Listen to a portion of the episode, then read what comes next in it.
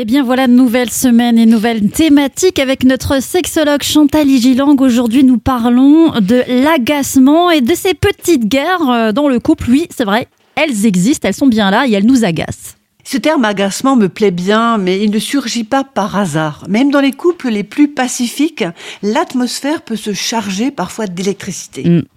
Ils croient faire qu'un seul quand ils sont amoureux, mais ils peuvent se tromper, car il y a parfois une sorte d'intolérance et de résistance par rapport à l'autre. Mm. Et cette résistance peut produire des décharges émotionnelles fortes.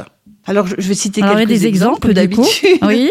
Je t'ai dit mille fois de ranger tes baskets, elles traînent dans l'entrée et tu donnes de mauvais exemples aux enfants.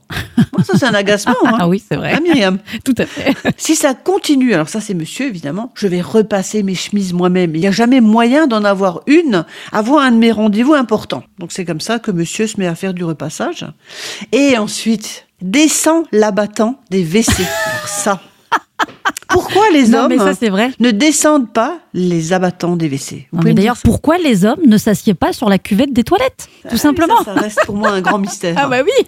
Alors, il y a d'innombrables tactiques qui sont déployées, guerrières, on se venge secrètement, on fait une accumulation de griefs. Il y a beaucoup, beaucoup d'accumulation de griefs chez les couples. Mhm. On les accumule comme ça en strates. Ou alors quelque chose de plus neutre, mais qui est de se bouder, qui n'est pas une solution Ah bah non, non. plus, se bouder. Ça n'aide pas, on va dire. Ou alors subtilement amoureuse, euh, des petites manipulations, des petites choses que l'on glisse dans une soirée entre amis pour un peu critiquer l'autre. Ah c'est oui. pas très sympa ça. non, c'est non plus pas très sympa, effectivement. Mm. Or, c'est en apprenant à gérer ces agacements que l'on renforce l'amour. Donc passer au-dessus finalement. Absolument. Et apprendre à les gérer, à faire une gestion des agacements. Et c'est comme ça qu'on apprend à devenir un en vrai. Absolument. On verra ça toute la semaine. Mhm, D'ailleurs, demain, on parle des motifs les plus fréquents de guéguerre de couple.